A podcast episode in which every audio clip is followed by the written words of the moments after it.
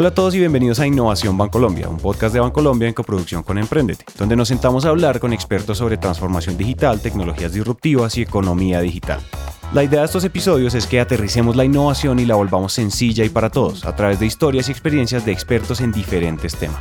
Si nos están escuchando en Spotify, en Apple Podcast o en Google Podcast o en donde sea, recuerden que también pueden escuchar en el portal de innovación de Bancolombia, donde van a encontrar artículos, infografías, videos y más episodios sobre temas como inteligencia artificial, analítica, big data, ciberseguridad, entre otros. Entonces escuchen este episodio tranquilos y si quieren más vayan a www.grupobancolombia.com slash innovación. Si ya han escuchado otros episodios y les han gustado y si les gusta este, por favor déjennos una reseña de 5 estrellas en Apple Podcast o síganos en Spotify. Eso nos ayuda a llegar a más oídos.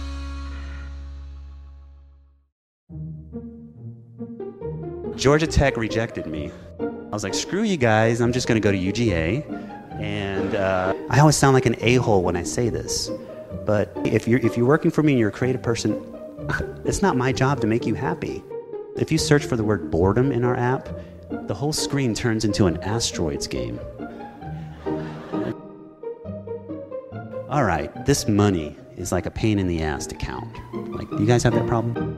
Él es Ben Chestnut, el cofundador de MailChimp, una de las empresas más grandes de servicios para envío de correos masivos, es decir, una plataforma que ayuda a las personas y a las empresas a hacer email marketing. Y no les vamos a contar la historia de MailChimp, les presentamos a Ben porque su empresa es muy particular, pero antes déjenme les doy algo de contexto.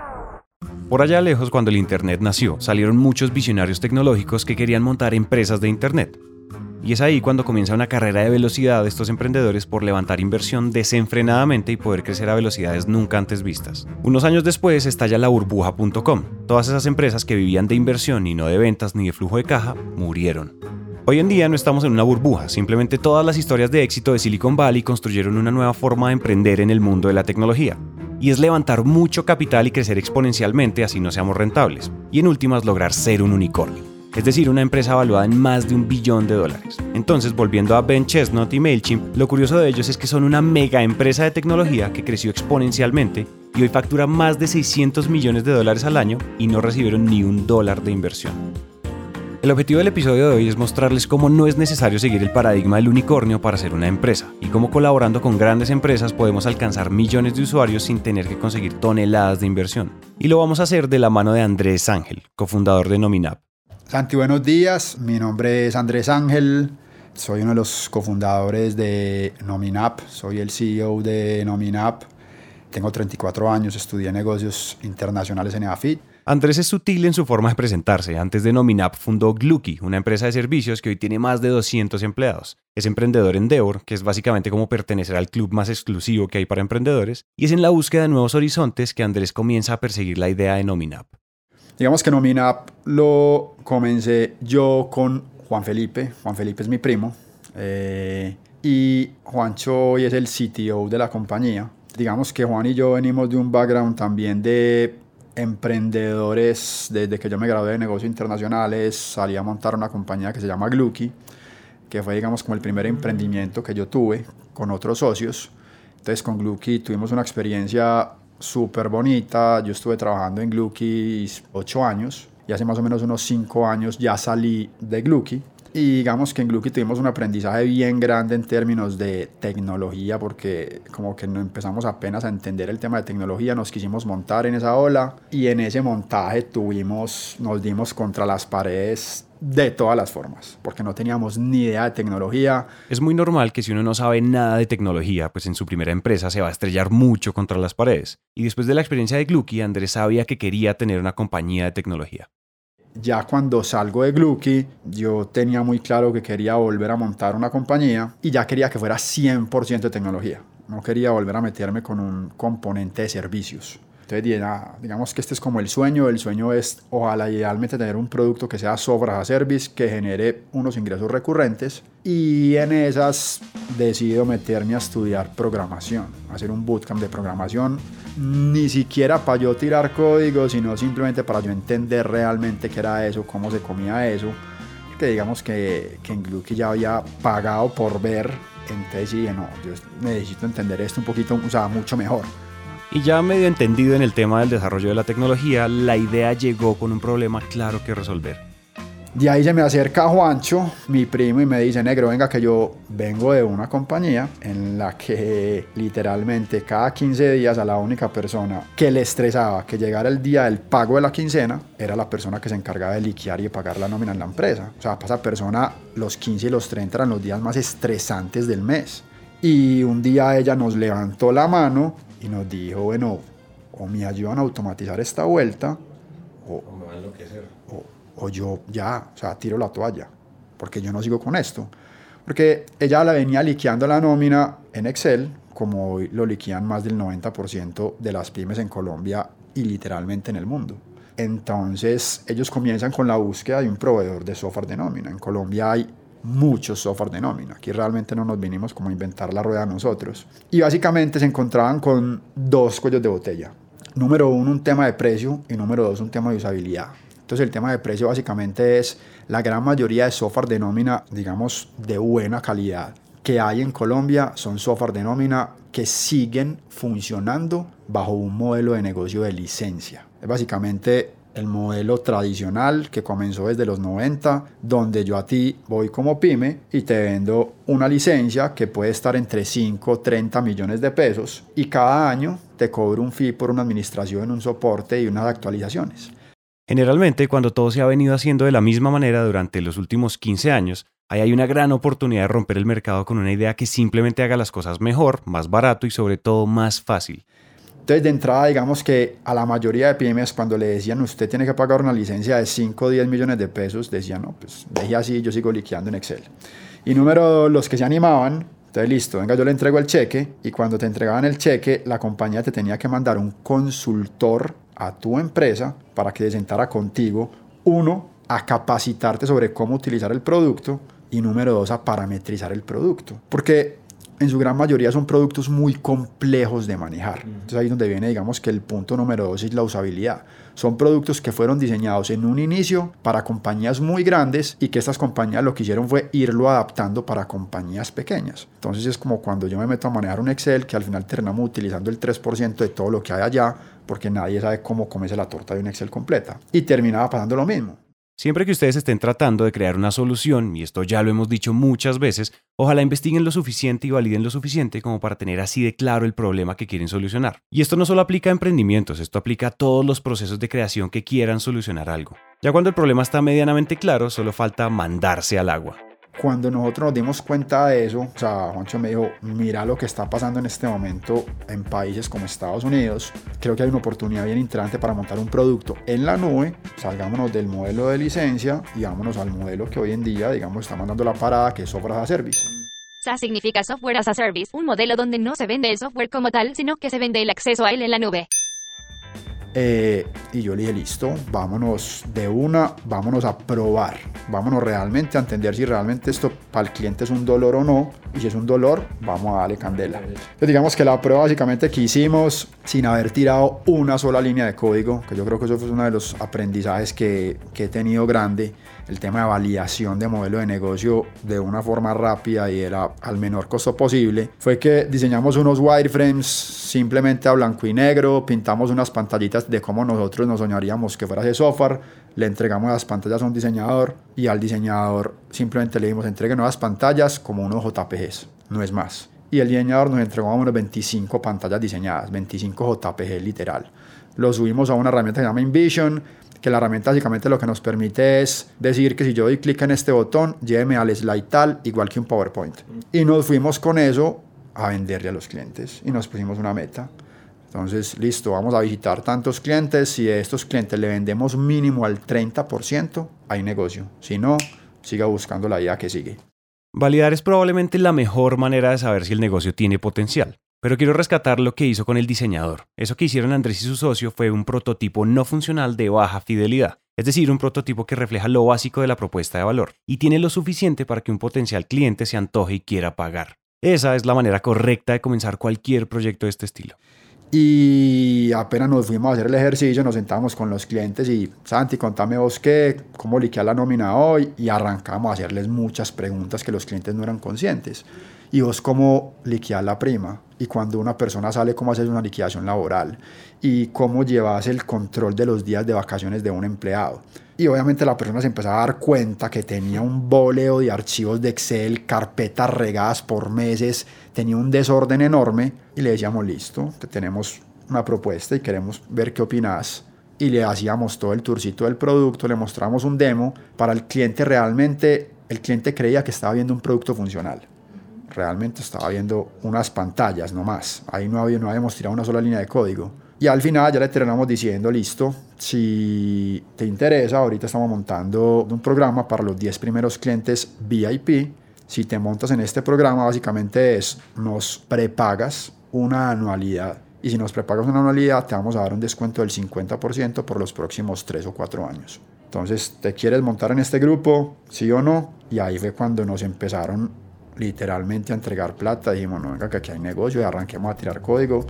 Y nos fuimos nos prepagas una anualidad. Esa frase es corta pero poderosa, pues una cosa es que sus papás le digan que sí, mijito, yo le compro eso que usted hace. Y otra cosa es que empresas o personas desconocidas desembolsen dinero por lo que ustedes están haciendo. Y más aún que prepaguen algo que van a recibir en el futuro. Entonces, pues, como dijo Andrés, hay negocio invitamos a dos amigos que habíamos hecho en el bootcamp de programación para que se unieran y nos ayudaran como a sacar el producto. Nos enfocamos inicialmente full en producto y más o menos en octubre del 2017 nosotros ya digamos que teníamos un producto, un MVP MVP significa mínimo producto viable, es decir, la versión más básica que podemos lanzar al mercado para probar las primeras hipótesis de nuestro negocio por el que sentíamos que ya sí podíamos cobrar. Y en octubre del 2017, digamos que sacamos, emitimos nuestra primera factura. Ahí fue cuando realmente ya esa maquinita arrancó y ahí ya nos, digamos que venimos yendo. Entonces fue un poquito como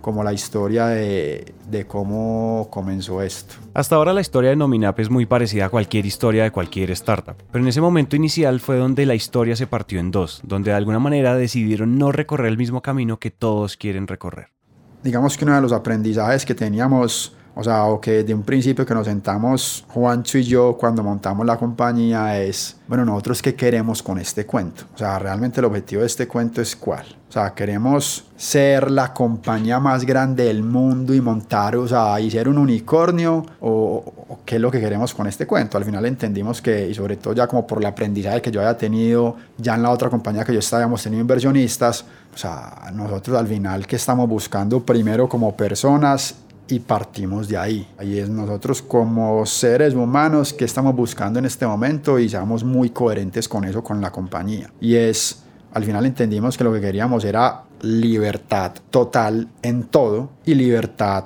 digamos que para nosotros en términos de trabajo significaba que nosotros desde un principio uno, queríamos ser 100% remotos desde el inicio, o sea, no queríamos tener una oficina, porque si al final si a mí, ni a mí ni a Juan nos gustaba ir a una oficina todos los días, entonces, ¿por qué íbamos a imponer la oficina a nosotros y a un equipo? Número uno, número dos es trabajemos en el horario que cada uno quiera. O sea, al final del ejercicio, digamos que hoy en Nominap, en términos de equipo, de pronto la única, o sea, como la única área, la única persona que tendría que de alguna forma cumplir un horario es la persona que maneja soporte dentro de la compañía, porque tenemos un horario definido para soporte. De resto, cada uno es, te le gusta trabajar por la noche, negro, hágale relajado. Y digamos que partimos muy, muy desde ahí. Entonces ese fue también como un poquito como parte del reto de qué queremos y al final es no queremos ser la compañía más grande del mundo, queremos ser la compañía más parchada del mundo, que es como le decimos nosotros, que realmente la gente se venga acá a trabajar porque es un parche trabajar en Nominap y no porque es donde me van a pagar el salario más grande del mundo, porque la decisión número dos fue vamos a construir una compañía sin levantar inversión. Bootstrapping al 100%. Bootstrapping no tiene una traducción al español exacta, pero en términos generales significa comenzar una compañía sin inversión externa, solo con recursos internos como ahorros, mi computador, mi garaje, mi sala, e ir creciendo a medida que las ventas crecen, y no recibir ni un dólar a un inversionista externo. Hay variaciones del término, pero pues esa es la más básica y la más precisa para este caso. Y obviamente para una empresa de tecnología no salir a levantar inversión es muy pero muy impopular. Desde un principio. Y digamos que habíamos tenido todos los eh, todas las personas que nos han tirado piedra mil veces, eh, porque espero que el que pega primero pega dos veces, y eso es lo que le va a permitir dar velocidad, etcétera. Pero aquí al final fue como, no, no, venga, coherencia y sigamos siendo coherentes con lo que queremos. Incluso tuvimos la oportunidad de presentarnos a 500 Startups, la versión Latinoamérica, que es en México, se presentaron 900 compañías, porque incluso alguien del banco nos refirió y nos recomendó. Es como que listo, hagamos el proceso, pues son 900 compañías y pasan nada más 13 y terminamos pasando a 500 Startups. Entonces apenas pasamos a 500 Startups, como que mis socios yo nos aventamos como que ¿qué vamos a hacer? Y nos van a invertir, significa recibir entonces una aceleradora que va a querer que nosotros salgamos a buscar otro inversionista para poder hacer su éxito y nos vamos a meter ya en la, en la vaca loca que no nos queremos meter. Y nos tocó llamar a 500 Startups y muchachos, con toda la pena del mundo, nos ponemos rojos, pero no vamos para México. Nosotros seguimos en Colombia, seguimos por la sombrita.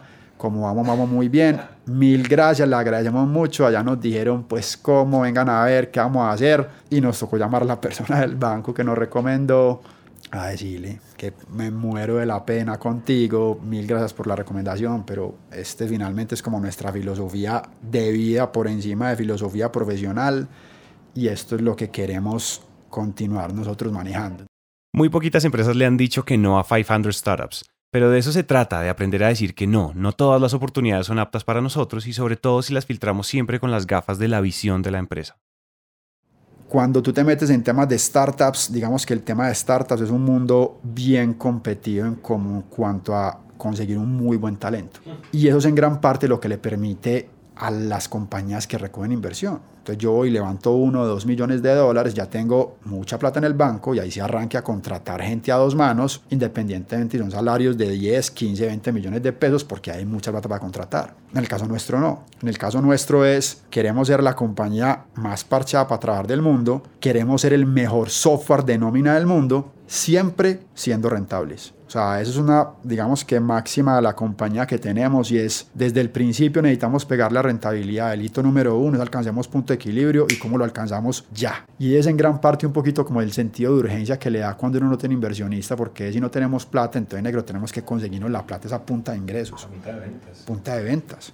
La caja registradora tiene que sonar sí o sí. Y para que esa caja registradora suene tiene que haber un muy buen producto. Entonces, venga y sí démonos nosotros y no esperemos a tener un inversionista que nos esté diciendo que tenemos que cumplir ciertos hitos y ciertos objetivos mes a mes y que nos tenemos que gastar X plata independientemente si somos rentables o no. Porque es que, digamos que ya cuando respetando al 200% los que reciben inversión, porque los admiro full y son dos caminos, que los dos caminos son súper válidos, cuando yo ya recibo un inversionista y sobre todo un fondo de capital en mi casa, ya literalmente yo me monto en el negocio del inversionista.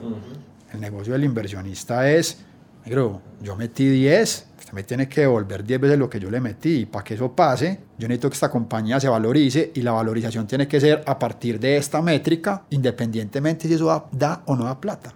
Los dos caminos son válidos, pero sí es cierto que en cuanto uno trae un fondo de capital a la mesa o inversionistas externos, también está trayendo sus expectativas, su visión propia del negocio, sus opiniones y su experiencia. Y esto no es bueno ni malo, es simplemente un camino que uno decide recorrer o no. Ahora, es súper importante lo que está diciendo Andrés sobre las ventas y un buen producto. Usualmente las empresas que levantan toneladas de inversión tienen métricas de crecimiento y no de rentabilidad. No pasa siempre, pero sí con frecuencia. Las métricas suele ser, por ejemplo, número de usuarios activos, y esta métrica tiene que crecer exponencialmente independientemente de si la empresa es rentable o no. En cambio, cuando uno hace bootstrapping, uno tiene que hacer sonar esa caja registradora o la empresa muere. En esa carrera por vender y crecer, a medida que los ingresos crecen, hay muchas estrategias que podemos usar. Sin embargo, si uno tiene un producto bueno que agrega valor y tiene la paciencia suficiente, una estrategia muy interesante para crecer es juntarse con las grandes empresas, bajo un marco de innovación abierta, es decir, las grandes empresas abriéndole las puertas a los startups. Y dentro de la visión de Nominap sí estaba la idea de colaborar y trabajar junto a una gran entidad financiera. Desde que empezamos nosotros teníamos claro dos cosas en términos de visión. Número uno, una visión de mercado y es que nos queremos convertir en el jugador más importante como software de nómina en Latinoamérica.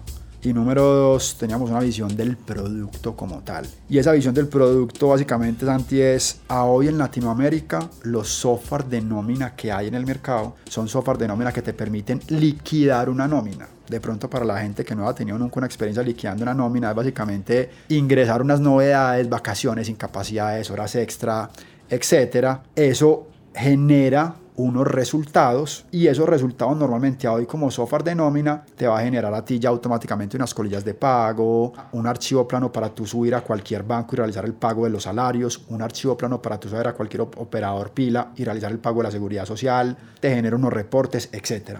Digamos que hasta ahí es el alcance que hoy tienen los software de nómina, se quedan en la liquidación y ayudan bajo unos formaticos, unos archivitos para realizar los pagos en otras plataformas de bancos y operadores pila. Entonces, cuando nosotros empezamos a entender un poquito eso, digo, venga, nosotros queremos tener un producto donde el usuario no solamente liquide la nómina, sino que el usuario pueda liquidar la nómina y pueda pagar la nómina y la seguridad social desde Nominap, sin tener que salir a ninguna otra plataforma, todo en uno, un solo clic. Incluso que el día de mañana el usuario lo pueda hacer todo en piloto automático. Venga, yo pago el 30, págame el 30 salarios a estas cuentas, haga la dispersión y el 4 del próximo mes págame la seguridad social a partir de lo que usted pagó. Pico y chao. Pico y chao, sí, pero para lograrlo necesitaban dos ingredientes. Entonces, como para eso necesitamos, uno, tener una integración con un banco. Número dos, tener una integración con un operador de seguridad social. Y como sabíamos que hacer esa integración era algo que podía tomar años, dijimos, aún sin tener casi que producto, teniendo un mini MVP, empecemos a tocar puertas ya. Porque si esto se va a demorar dos o tres años en salir al aire, necesitamos tocar las puertas ya y no esperar a tener ya un superproducto para ir a tocar las puertas para esperar otros tres años. Entonces arranquemos ya. Y ahí fue que nos fuimos a tocar puertas en varios bancos, nos fuimos a tocar puertas con varios operadores y con el primero que hicimos clic y nos abrieron las puertas fue con Bancolombia. Eh, entonces empezamos a revisar todo, a entender muy bien cómo podría ser el modelo y digamos que con el banco ya venimos hablando desde hace varios meses y el banco después de nosotros presentarles una propuesta nos dieron, bueno, nosotros estudiamos un poquito el tema y después de un tiempo nos volvieron a llamar, venga, sentémonos, y nos dijeron, venga, nosotros estuvimos revisando el tema con las pymes y nosotros encontramos en el estudio que casi que uno de los, dos de los principales dolores que tiene una pyme es el tema de la liquidación y el pago de la nómina. Acto seguido les dicen esa frase que todo emprendedor quiere escuchar viniendo de una gran empresa. Y nos interesa que lo resolvamos juntos y se logró. Claro, fue un proceso de dos años de planeación e integración y es por eso que hablamos de paciencia al comienzo de este episodio. Pero ahora sí dejemos que Andrés nos cuente de qué se trata el negocio como tal, porque él está que se habla. Y nos dieron, venga, nosotros queremos, dentro de la misma sucursal virtual para pymes, digamos que todas las sucursales de los bancos hoy en día tienen una opción que es pagar nómina. Y ahora dirán, nosotros no solamente queremos tener la opción de pagar nómina, sino que queremos tener una segunda opción, que es la opción de liquidar la nómina.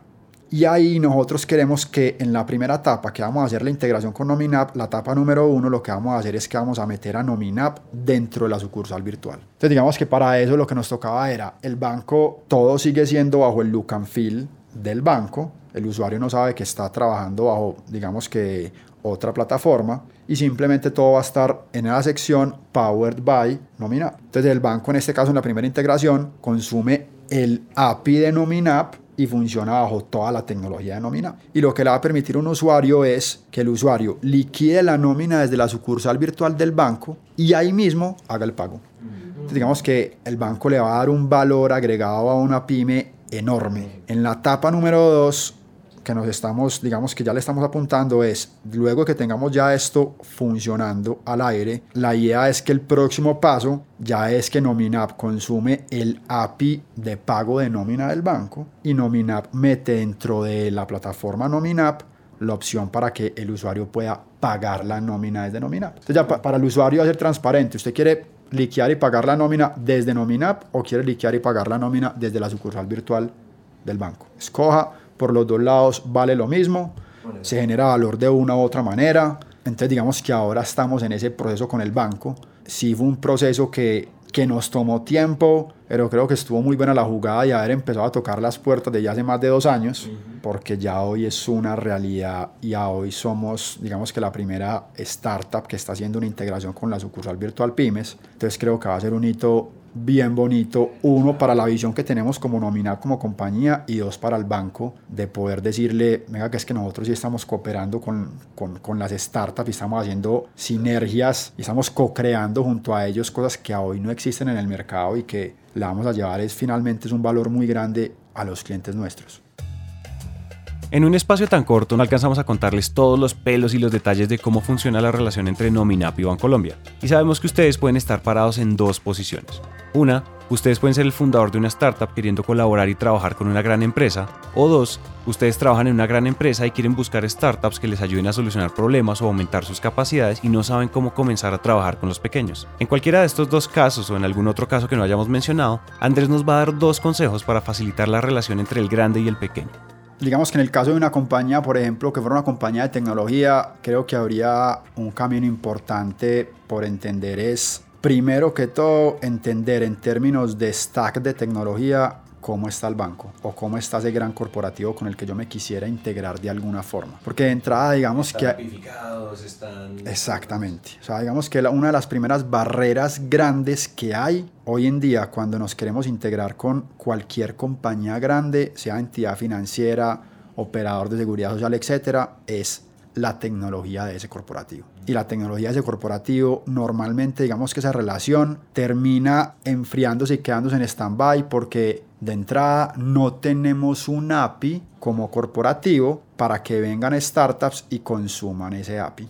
Entonces digamos que lo primero es tratar de entender cómo está el stack de tecnología de esa entidad con la que yo me quisiera integrar.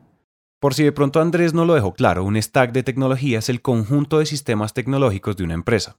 Cuando él dice que revisemos cómo está el stack, quiere decir que veamos qué tanta tecnología tiene una empresa para integrarse con otra y cómo está la apertura de su tecnología para que un tercero la pueda consumir. El punto es, si ustedes hacen tecnología, miren antes cómo está ese stack. Si no hay nada, muy probablemente va a ser un proceso un poquito más largo. Y este es el segundo consejo, que además es mi favorito. Escuchen. Porque si ellos no tienen la tecnología, entonces yo lo primero que trataría de resolver también es cómo podríamos hacer una posible integración. O cómo, digamos que ya teniendo un poquito claro eso, sea que tenga el API o no tenga el API, sería entender cómo yo le puedo presentar un piloto. Demasiado sencillo donde le quite todas las fricciones al banco de que venga que tengo que pasar por seguridad, tengo que pasar por procesos, tengo que pasar por tecnología y tengo que pasar por siete vicepresidencias para poder salir con una integración. Entonces póngala fácil, venga hagamos un piloto y es, venga, ¿por qué no intentamos hacer algo muy pequeño con 10, 20, 30 clientes donde nos vayamos a comunicarle que esto es una alianza que estamos haciendo juntos que este es el valor y revisemos qué respuesta tenemos. O si me quiero adelantar incluso más, pues yo mismo me iría a hacer ese piloto, me iría a ofrecerle, a igual que como le ofrecimos Nominap un principio a los clientes y decirle, venga, yo tengo este producto, este nuevo Future con el banco ya integrado. En el caso de Nominap sería usted a poder pagar la nómina desde Nominap usted es cliente de Bancolombia, usted le interesaría tener esto y usted cree que esto da suficiente valor y estaría dispuesto a pagar más por esto, sí o no, y me iría a hacer esa validación con el mercado. Y me vendría para donde el banco a decirle, venga, yo me acabo de sentar con 50 compañías y 35 me dijeron que esto es un dolor enorme, que se montan de una y que están dispuestos a pagar más. También acabo de sentar con el 70% me dijo que sí, usted tiene 1.4 millones de clientes PYME, pues hagamos las cuentas Así es, póngasela fácil. Si ustedes se tratan de poner en los zapatos de una empresa enorme, se van a dar cuenta que hay miles de procesos, de personas, de filtros, de reuniones, una tonelada de correos en la bandeja de entrada, hay demasiadas distracciones, incendios que apagar, etc. Y ustedes, por más que suene crudo, son solo un proyecto más. Entonces paciencia y entre más puedan facilitar el proceso, háganlo. Y un piloto es una manera excelente de comenzar una buena relación. Pero ojo, haciendo pilotos no podemos terminar viviendo el síndrome del aeropuerto. ¿Y saben cuál es?